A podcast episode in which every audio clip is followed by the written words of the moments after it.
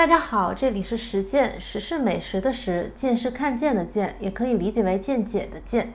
这是一个以日本美食为起点的播客，我但我们不只讨论日本，也不只讨论美食。我们试图在说明白哪种食物好吃的同时，也能说明白食客和厨师都在追求什么。我们希望更接近食物的本质，也能更深入地探讨人和食物的关系。我们的播客在喜马拉雅、荔枝 FM、网易云音乐和各种泛用型播客客户端都可以搜到。大家好，今天是实践的第十八期。嗯，今天我们想聊一个呃比较大的题目，是东京的寿司。呃，对，东京的寿司数不胜数。其实我们也是只吃过很小很小的一部分，但是因为有一些也算是大家比较熟知的，所以我我觉得也完全够了。就我们简单聊一聊，可能会更主观的聊一些我们喜欢的店的一些特点。啊，周老师已经把这个后路铺垫好了。呃，是的，因为因为确实有很多店嘛，但是大家感兴趣的总归还是其中几家，然后不同档次的也都有。对，嗯，其实我一开始想到这个话题，是因为，嗯，前阵子周老师刚刚从东京回来的时候，在朋友圈 发了一条，发了一条那个朋友圈，嗯说如果只选一家寿司，那必须是阿拉伊。嗯，那那个呃周老师周老师，等一下，等一下，啊等一下，周老师允许我朗诵他的这个这一段朋友圈刚刚发给我，大家稍等我一下，我要我要开始朗诵。旁边的大常客带着两个模特般的女子，字正腔圆地对他说：“世人只知只知次郎斋藤，但其实你才是东京最佳。”他面不改色地低头切鱼。斋藤桑是大前辈，也是世界的斋藤桑。你马上就是世界的新井。这一次他没有接话，继续低垂着头切鱼，嘴角露出了不易察觉的笑容。如果余生只能吃一家寿司，答案毫无疑问就是寿司阿拉伊。啊，其实因为朋读出来非常羞耻。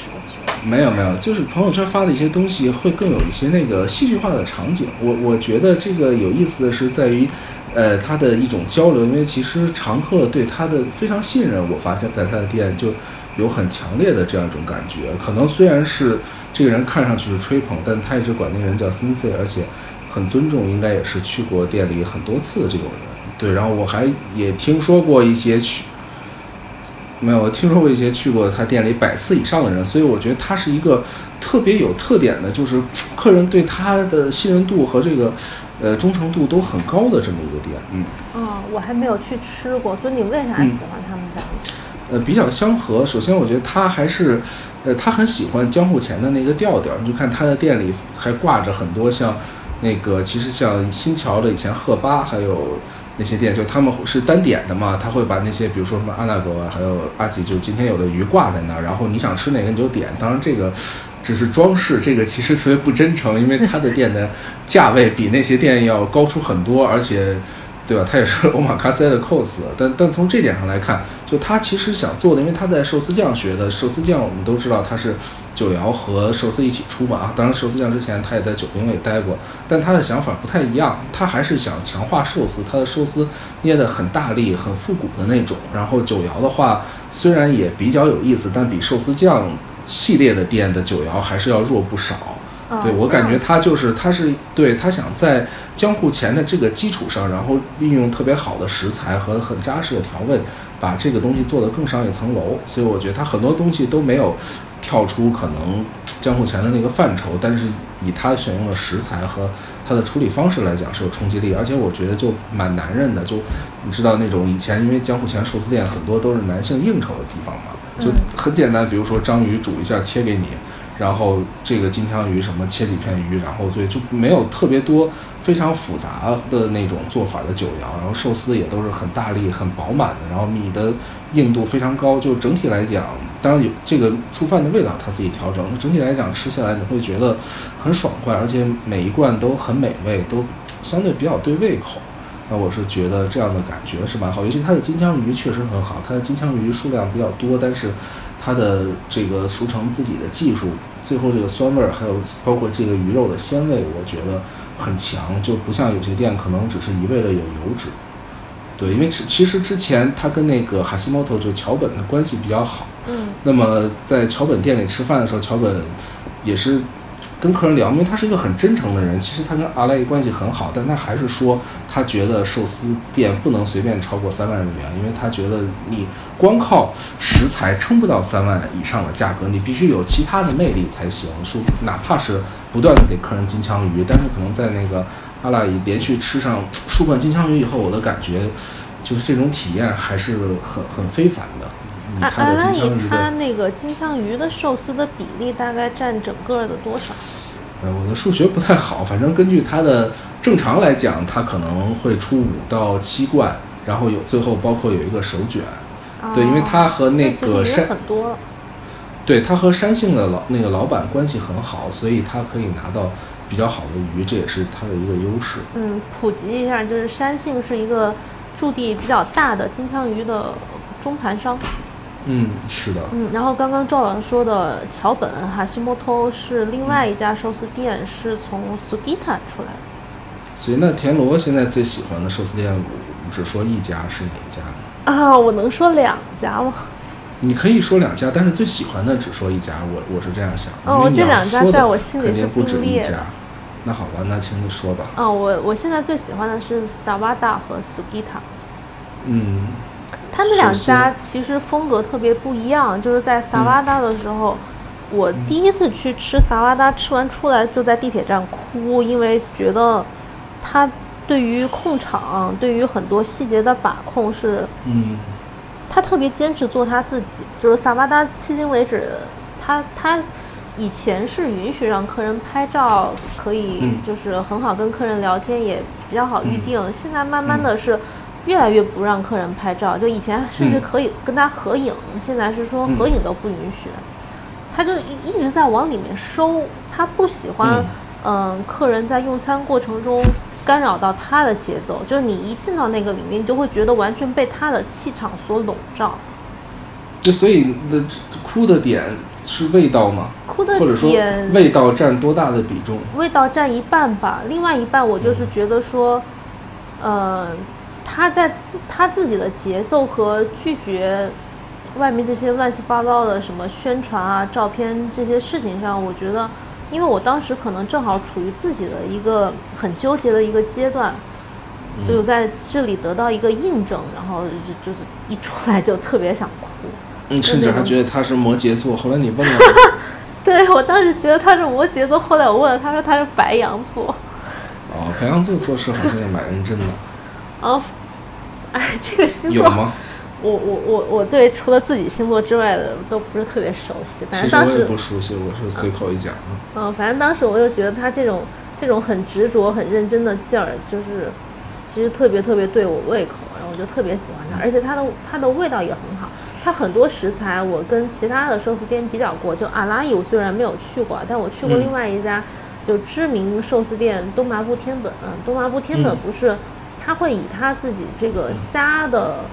货源引以嗯为豪嘛。嗯，但实际上，萨瓦达的虾，我觉得甚至比它的可能更大，反正起码得差不多同一型号。但是萨瓦达从来不拿这事儿说事儿。对天本很很懂鱼，其实它的鱼整体是蛮好，但这是另一个话题。其实其实我在想，你刚才说味道占百分之五十，那你说 Skita 的话，味道能占到百分之多少呢？啊 s u g i t a 可能也是百分之五十吧，那我觉得就是这个还蛮有意思的，可能男女的感性地方不一样。那我我来讲，可能首先味道占到百分之九十，然后哦，那我不不不不，我觉得这个嗯有有一个问题是说，首先他们嗯俩的味道我都觉得非常非常非常好，嗯，但是在非常好之余，我我另外一半的考量就是说，他店的气场跟我特别特别契合。啊是这样的，嗯，对，就是他们俩的味道都是我极其喜欢的味道，就是鉴于在这个基础上，我我特别喜欢他们。但是，呃，如果选成那个是我最喜欢的寿司店，可能味道一半，氛围一半。包括 Sugita，它因为我在 Su Sugita 吃过两次，第一次是在个室，第二次是在这个 Counter。然后我在这次吃的时候，我整个看它的那种行云流水的节奏，觉得哇，简直太美了。因为嗯。因为我学茶道的时候，嗯。我茶道老师就会教我说，你首先第一步你会要熟悉这个点茶的程序，嗯，但但是其实这是最容易的一步，你只有在形成自己的韵律之后，才是一个特别出色的茶人。我觉得寿司其实也是一样，就你在 Instagram 上看到很多人拍这个 Sugita 捏寿司的照片，包括像 Kimura 都会评价他说捏着捏着好像要睡着了，但是他那种优美会让你看了之后就难以忘怀，这是他的他的一个魅力。嗯，对，但我觉得在这件事上，咱俩还是有区别。哦就是在寿司店，我依然还是，其实我不太关注味道以外的东西。就如果说这个店主我不太喜欢，甚至说氛围我不太喜欢，但如果味道 OK，我也会去。但可能在和食和法餐就不是这样。就对于这种餐厅，哦对，因为我觉得寿司的，如果它味道能有冲击性，所以我会看弱化一下其他方面的内容。不过你刚才说的我也非常理解，因为嗯餐厅的用餐的这个完整度，它整体的一个氛围，很多时候对我们来讲很重要。对，其另外这两家寿司它本身在风味上，就是虽然他们俩有差异，就萨瓦达它是嗯每一罐寿司都是那种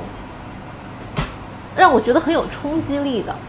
嗯，然后 Sugita 的每一罐寿司都是属于稳重、优雅、淡雅型的。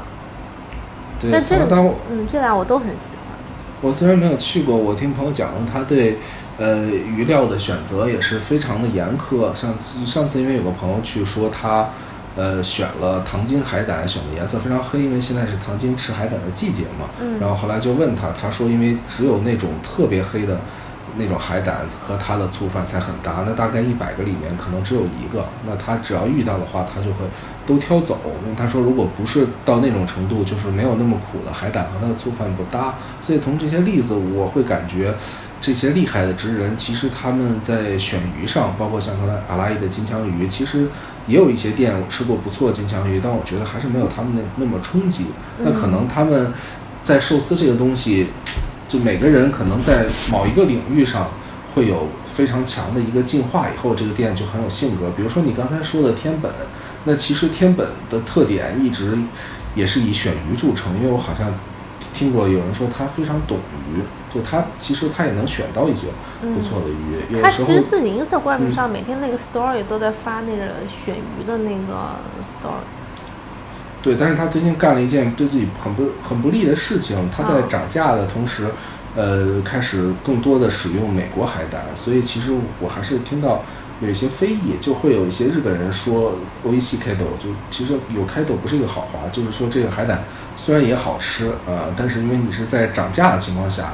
对，我觉得它的问题在于，它其他一些成本很高的鱼，不如海胆这种东西这么这么容易让大家有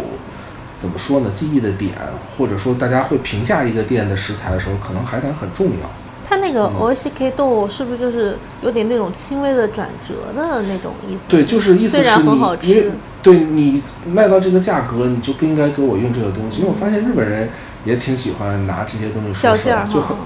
对，就很有意思。上次在桥本也是说那个寿司不能卖到三万以上，他说这是他跟提莫拉聊的时候，就木村那个木村康司的故事，然后马上就有女客人说，但是木村没有金枪鱼和海胆啊，他就不应该卖那么贵。就他其实不是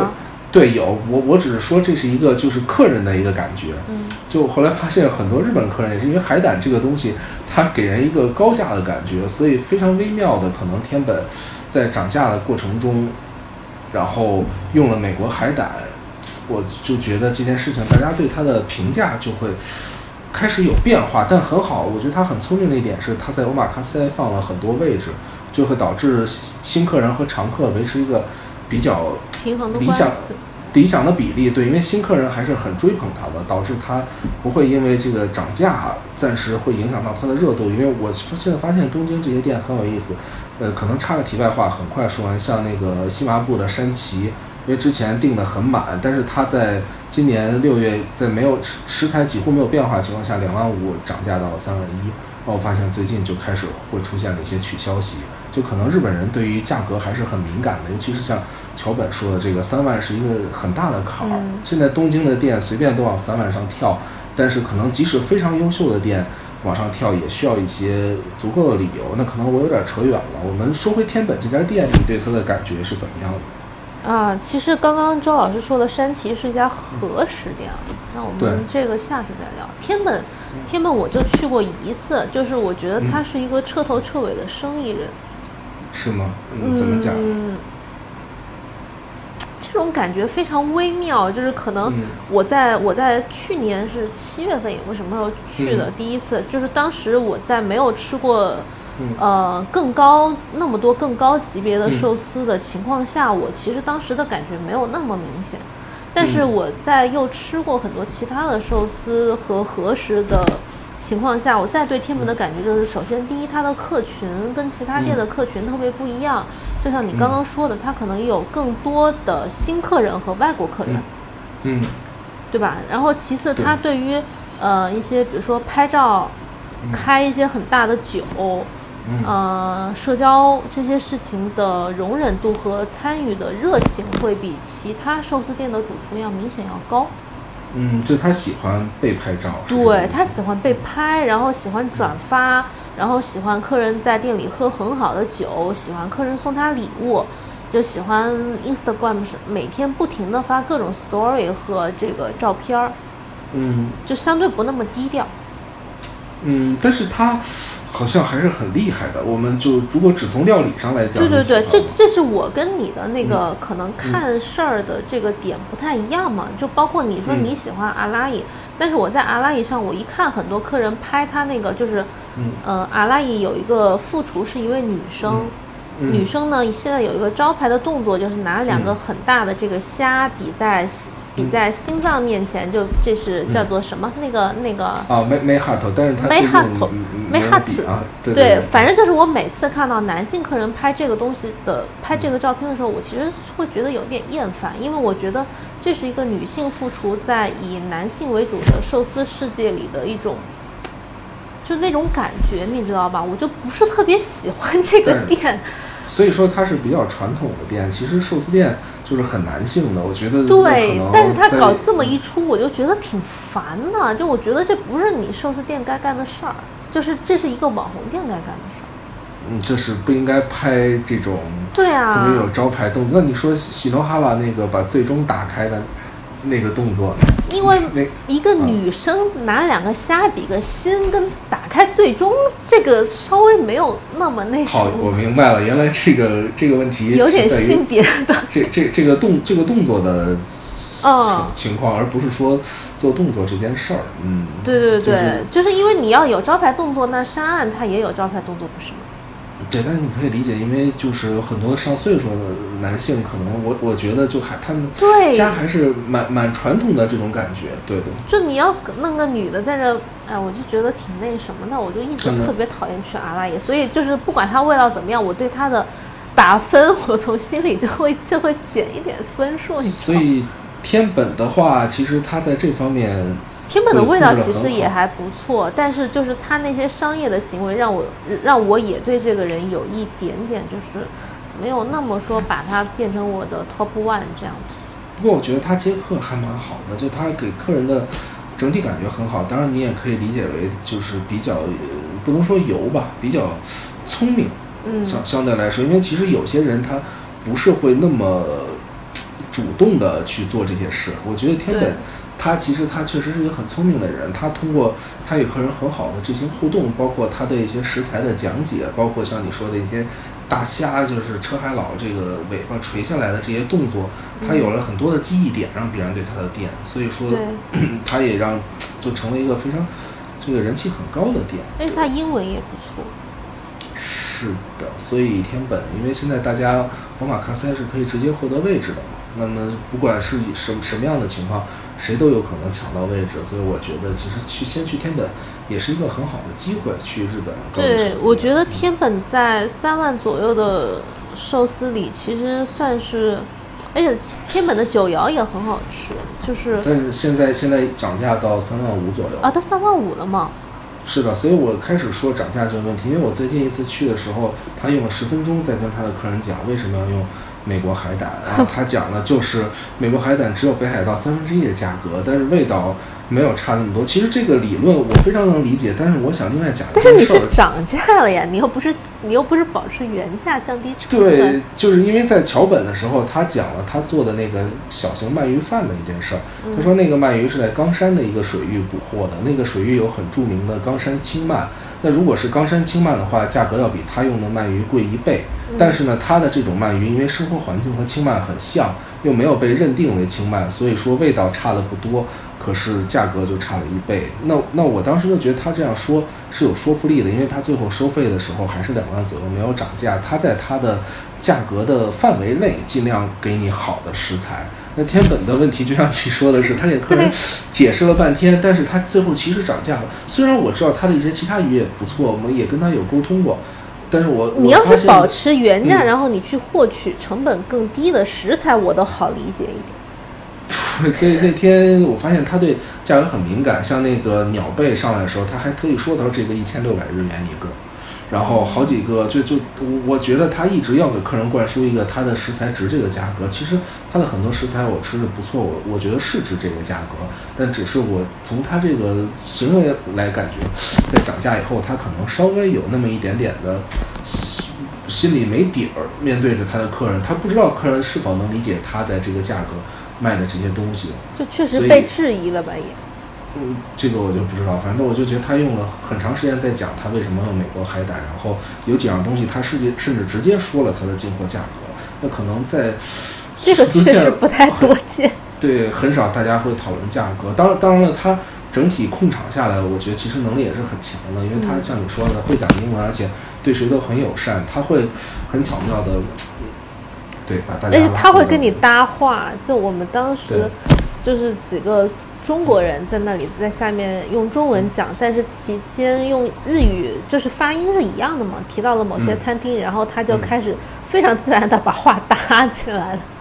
对，我 那我们很佩服。对，讲了天本，我想随便再讲一下刚才说的桥本，就哈西猫头是我非常喜欢的一家店，因为我觉得它也是一家跟我很合的店。它一直就是卖两万，就是最近是卖两万左右的价格，然后在这个价格上，它做出来的东西我觉得还不错。它的整体酒肴是真的是为了喝日本酒着想的，可能所以它的店里也是大叔会多一点。那么这种就是随便喝喝酒，喝得很开心，然后最后价格也不会太高，然后寿司和酒肴整体味道也不错。再一个，他我觉得还是一个非常诚实的这样一个店主，就他会跟你聊很多东西，让你觉得是那种没有隔阂的。就像刚才他讲的一些食材，包括他甚至他跟阿赖这个关系很好，但是他也会聊到他觉得，即使是给那么多金枪鱼卖到三万以上，他觉得就就不是说东京现在这个很特殊的环境的话是卖不到的，所以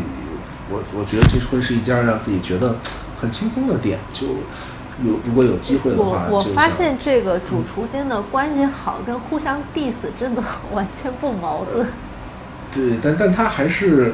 是是还你就要我也听到过其他的主厨，就是就是大家一起合影啊，去参加活动，但是嗯私底下互相 diss 也绝不含糊的那一种。对，其实你要说 diss 的话，Kimura 他就就感觉他看不惯很多人，有的时候甚至在他店里，我觉得他听到客人说一些店，他也会出来评价。但是我们还是想先说一下味道，因为 Kimura 这家店是一家做熟成寿司的店。嗯，提莫纳这个它的它的主厨名字叫木村，但是实际上嗯它的店名写出来叫做，嗯、喜喜意应该是喜艺，就艺喜艺。然后在二子玉川那边比较远，它嗯现在是以熟成闻名，现在也是 Tabelog 的金奖应该。对，但我觉得他比较让人欣赏的一点儿，还是他在一个合适的价位内一直在创新。就是其实，在九幺紫妈咪上，他是在不断的去尝试新的做法，他会经常出新菜。其实我觉得他是一个创作性主厨，就像我们有有时候会讲，因为上次在 Kimura 的时候，他提到那个 Saito，就刚才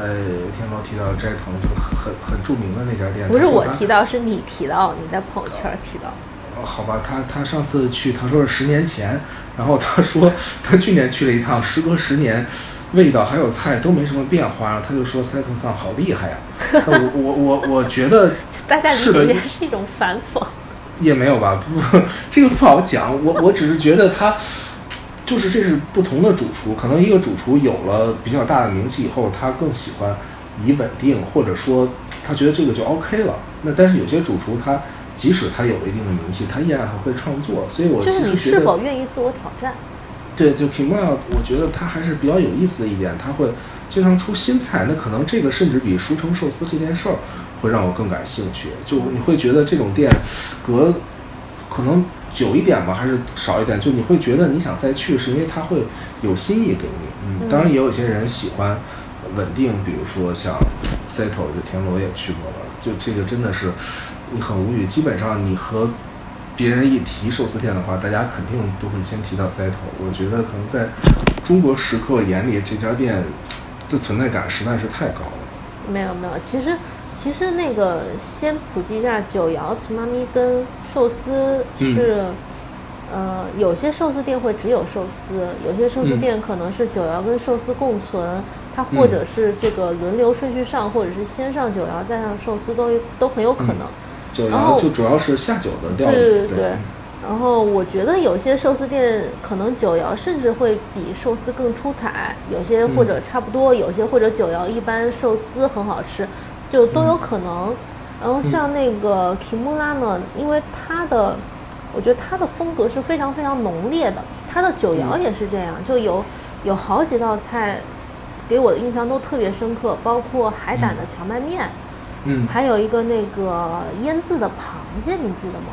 我知道那个，而且他最近改了腌制的料，我觉得这点儿挺不容易，因为以前那个白兰地腌出来，很多人都说咸所以他现在对用更清清新一点儿的酒，然后里面还加上香草在酿，这也是我觉得比较欣赏的一点。嗯，我觉得还是挺好吃的。然后刚刚周老师说到的那个斋藤 Saito，其实嗯我的感觉是说，他在中文世界里的名气并没有想象中的那么大。这个？这个印象可能我跟你不大一样，因为我之前嗯在那个、呃微博上贴这个这个店的照片的时候，我说这是因为他当时是塔贝洛布的寿司门类的第一名嘛，嗯我说这是现在日本第一的寿司，然后就有好多人说，所以这个就是寿司之神吗？嗯就其实他们并没有把 Saito 对上号，但是 Saito 在呃 对日料稍微有一点了解的圈子里，其实就确实是很有名，因为一来它位位置特别难定，主要可能我觉得是位置特别难定，二来就是嗯排名特别高嘛。嗯，就这两反正点加起来它是有一种很特别的存在，因为我感觉我身边的很多人，就是即使吃过了很多店子，但是一提到 Saito 还会觉得就特别想去，就是有点一言难尽的感觉哈。就你要说它味道特别特别特别好到能到第一位，好像又不至于。嗯，它我觉得是你刚才说的那个比较比较美，就是它的整个的动作，还有它店里的光线，整体感觉是这样的。它的味道，嗯，就还好。嗯，这我觉得这样说也没有什么问题。它它是有自己的性格的，但是在寿司这个东西要看大家怎么评判，因为其实很多人来讲，觉得寿司会比较有冲击力的味道，大家会比较推崇。Saito 相对来说它没有那么有冲击力，我觉得它是一个更安静的这么一个呈现。如果它安静如果如果店里不喝酒的话，对，如果可能不喝酒，就他捏寿司的那个专注程度，包括他切鱼，他做菜时候本身，我觉得那个姿态还是很美的。嗯，我也跟你一样，我会比较喜欢那种就是一直挑战自己的主厨。就 Saito 我嗯其实吃了两次，我就觉得有点。啊，好吧，就打过一次卡之后再来打了一次卡，仍然是这种感觉，就觉得，嗯，算了，就去吃别的算了，就这种感觉。对，那你的话，如果猪骨呢？因为你我记得你去过猪骨，猪骨其实对这个人，就我觉得还蛮有意思的。猪骨我觉得还嗯就是，嗯，它味道也是属于熟成那一派的，但是它的调味对我来讲有点重，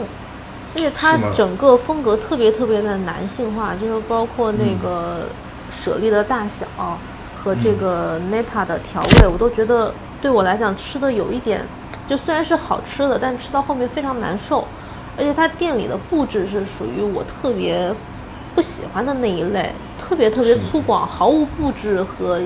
艺术可言。对，但是虽然你的评价是比较反面的，然后虽然我也不能说反面，我我仍然觉得它是好吃的那一类，但是它不属于我会想再访的那一类。虽然我没有去过，我想提它的一下的原因，是因为它现在的预定相对比较容易，甚至在社交媒体上，我们有一个朋友前一阵儿直接用英文跟他沟通订到了。因为我觉得在东京寿司店大多难订的情况下，就可能他至少他用很好的食材，那么如果没有很好的选择去吃一下，也许是好的。我我是这么想。那它也距离也比较远呀。对，在奇遇嘛，但是值得嘛？就至至少从东京都内来说，如果说订不到比它更好的，我我觉得竹谷是一个可以考虑的选择，因为它可能那我觉得可定位上比较开放。嗯，对哈西摩托可能也也是算是相对比较好定的。嗯，比它还是要麻烦多了。首先，欧马 C 上也没有那么好抢，对，嗯，而且因为它的性价比很高，所以其实，呃，在东京的话，还是有很多当地客人会非常倾向于选择它在两万左右的这么一个店。我觉得其就是性价比很好的这种店，有时候在预约上也是非常困难的。啊、那我还想到两家相对比较好预约的，嗯，呃，后起之秀，但是我还没有嗯去吃过。不过我有几个朋友已经去吃了，说评价还不错。在在在此之前，能否先推荐一家你你去过的，但是价格也比较平的？有吗？现在存在吗？就午餐也 OK 的。嗯嗯，萨瓦达午餐就两万多呀，两万五。好吧，这还是没有跟刚才拉开嘛。那你可以先说说你想说的点。嗯我想说的有两家，一个是叫做高氏之意，高氏 no 意、嗯，这个店名我们回头都会打到这个简介里面。还有另外一家是富所，嗯这两家都是午餐，可能都是几千块吧。呃，富所嗯可能没有午餐，高氏是有午餐，五六千块钱，挺便宜的。嗯，附所好像也不太能预约得到了吧？现在。啊，是吗？已经不好约了吗？呃就还是因为性价比高吧。其实性价比高的店都会很快变得难约。对，嗯，那个高氏也是现在在我的观察中，但是嗯我现在去都还没有 quota 可以有时间去吃它，但是它的价格已经让我非常心动，就五六千块钱。然后看我看了一下照片，就是出品感觉也是比较素雅的。嗯，好的。其实，对我想起一家店叫新桥赫巴，茨罗哈奇那个店非常有意思，它也是可以单点的，而且它的主厨人很和善。他因为他以前是在旁边开分店，后来他那个就是新桥原来有两家店，赫巴和赫巴分店，然后他那个赫巴的主厨去了神保丁的赫巴，接了他以前的老师傅，所以现在等于就是新桥那个就是这个五十岚这个主厨接了。那他对外国人也是比较友善的，然后可以单点，如果你点的不多的话，整体价格一万左右也可以，满足度也很高。其实我知道有些人是喜欢去那儿吃的，因为预约相对比较容易。可以说，如果没有太好的选择的时候，大家可以关关注一下。我觉得像猪骨还有鹤八这样的店，对体验还是不错的。嗯，你吃过那一家吗？就是惠比寿的 Endo 还没有，但是最近也有很多人去因为对我觉得它的好处也是两万多日元嘛，就价格来说，可能体验还不错，因为他以前在 Seto 待过，然后对，后来还去另外一家长谷川修业过，整体来说，他的经历会很丰富。其实上次在那个 Kimura 的时候，Kimura 也谈到了，他觉得现在年轻师傅受天本的影响很大，他们会除了寿司以外，会再让自己有一个其他的，比如说和食或者法餐的修业，来丰富自己的经历。其实我觉得他们这些老师傅对此都有一种感觉，觉得这好像是，嗯，走了一下，也不能说走捷径吧，就是很巧妙的以一种新的作战形式来让自己成为热门店。那可能像他们就是真的一点一点从底下自己研究上来的，就会觉得这是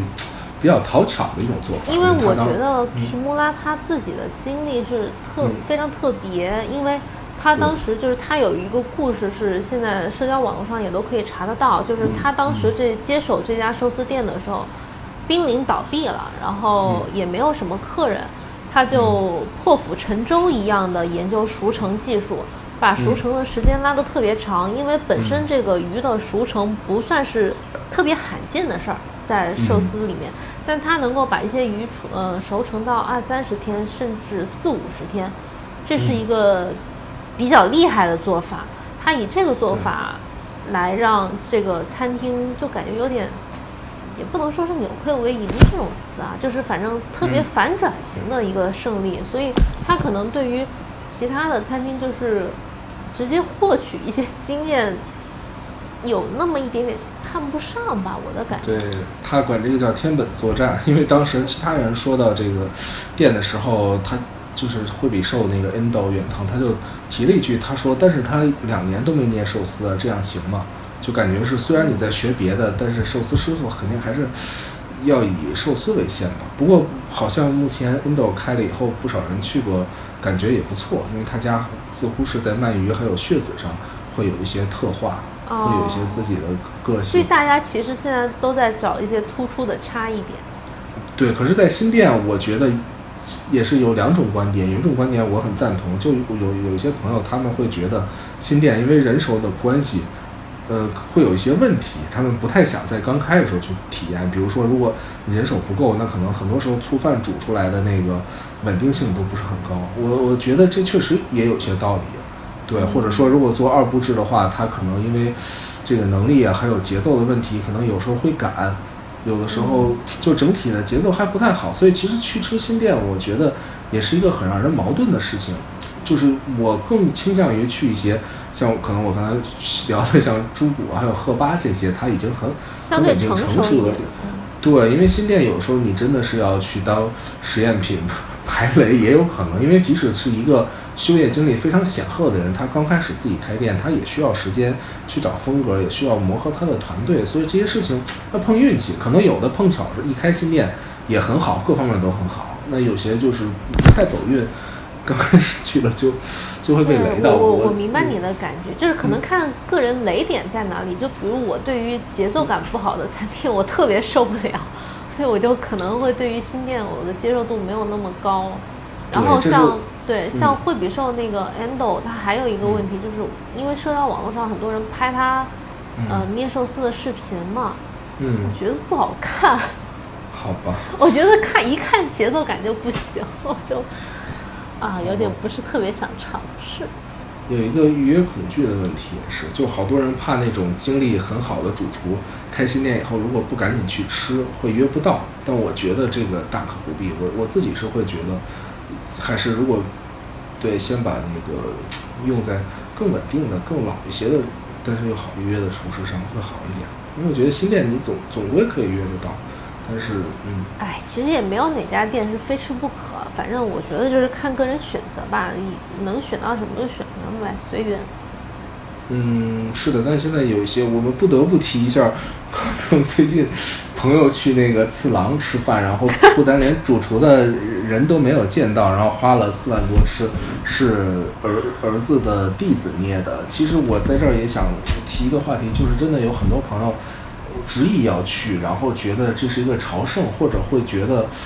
不吃就没机会了。那因为有些人他对于寿司他的辨别能力确实就没有那什么，他的更大的乐趣在于旅游观光打卡，他不是说我一定要吃到一个特别极其美味的东西。嗯，是的，但是这样很容易造成一种很错误的印象。就像我跟上次朋友聊的，他觉得那有有些人真的去东京的前几次吃到了非常贵，然后体验还没那么好的店，他们就会觉得好像很坑哈呃就是这样。对对对，因为这个开头还是很重要，我觉得还是要慢慢开。如果先先吃一些没那么贵的，然后如果觉得对，再去往上吃一吃，然后再去那那那你有说建议的这个寿司的价位吗？就一开始尝试的寿司的价位。很很这个蛮蛮难的。其实海西猫的，我觉得如果开始去，会对日本的寿司店留下很好的印象，就还是因为他确实是一个很实在的人。像比如说有很多小细节，像我上次去是八个人，两两组是成对儿的，然后他会把我们四个一个人的客人都放在他面前，因为他那个是一边四个的那种，这样就是他能跟我们这些单人去的人说话。然后那两组客人就他就是侧对着他，其实很多料理店的老板都会这么做，就是会特别照顾呃单个人的客人。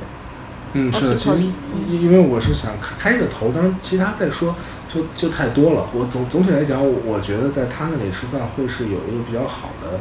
呃体验，会对日本的这些寿司店可能会觉得不错，或者像那个赫巴那种，我觉得因为可以单点嘛，买不了吃亏，买不了上当，反正最后吃下来，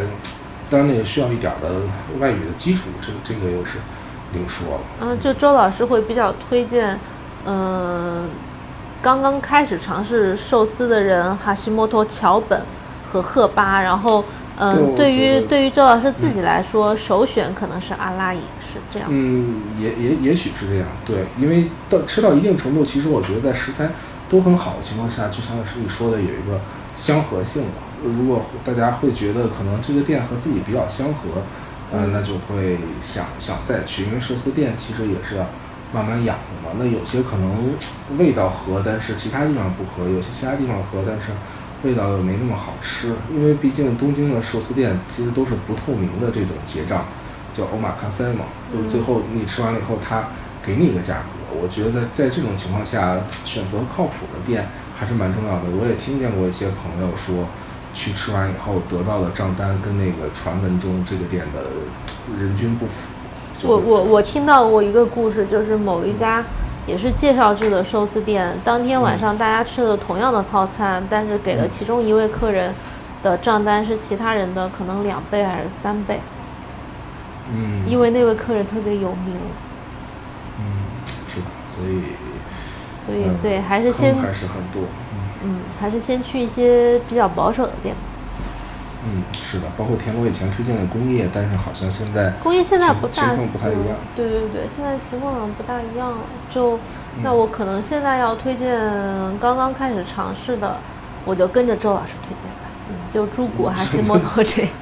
对对对，猪骨我虽然没有去过，但我听说去的人大多体验不错，就在食材上。虽然可能像你说的。从店的这个感官还有一些地方有问题，但我觉得它至少是个实实在在的那种。对，因为寿司这个东西，很多时候就瓦卡里亚斯意嘛，能吃的比较明白。如果食材好，就更容易吃得明白。猪骨猪骨是一个特别亚萨系的人，就是特别人特别好。我们当时去吃的时候，其实我们迟到了十五到二十分钟，因为那地儿太远了，实在是时间没估估计准确。然后呢，到那儿之后。后来他给我们介绍食材，就是很多主厨介绍就会说这个食材是北海道的，对吧？或者这个食材是哪个港口的？他会把地图拿出来说这是什么哪个哪个角上的那一个地方的一个很小的地方的食材。我当时觉得他非常真诚。我觉得看他的形象，他就是一个那种有点鱼宅男的感觉，就应该也是对鱼特别有研究。对的。是。是的，因为可能每个人的天赋不一样，我觉得有些寿司师傅他是会有很完整的天赋，那有些人可能他天赋只在一部分上，猪骨可能就是这类师傅，就他除了在这个这些方面，在其他方面也许就不那么敏感，但是所以各种店有各各自的特点。嗯，其实猪骨现在跟初音一块儿，呃，做之后，不知道他的店会不会变得更难预约？这个我其实没有，因为就像我刚才说那个。能在那个社交媒体上直接约到嘛？在跟就关注他的个人账号的话，然后后来我今天无意中刷到了他的账号，发现他每天也都在发位置，因为他一一他现在营业时间是变少了，但是每天营业的时候会做三场。哦，那个那个，我当时去的时候，我去年去的时候，他们已经是一天做三场了，但是当时他的社交媒体是荒废。嗯，是的，现在可能他会，嗯，他也利用上了这个。开始发一些东西，对。嗯，OK，那我们其实今天差不多把东京，因为基本上还是基于我们吃过的一些店做一些这个介绍。其实其中有一些店可能相对不是那么好预约，但是我觉得这个怎么讲呢？我们不能因为它不好预约就就就不说它。就我还是希望说有一个比较全面的了解，就想说。嗯，周老师和我在选餐厅的时候，到底是基于什么样的一个考量？我觉得，呃，有时候我们在吸取这些知识的时候，可能会站在一个更高的位置去吸取，嗯，长远来看会更好。这这个话我也不知道该不该这么讲，嗯，但是是这么个意思，意会一下。嗯嗯，好的，那我们今天先到这里。好的，那下一期也是不知道什么时候，嗯，先这样吧。每 每次每次最后结尾都变成不知道啥时候。好的，那我们今天先这样，好，嗯，好，拜拜。拜拜。哎。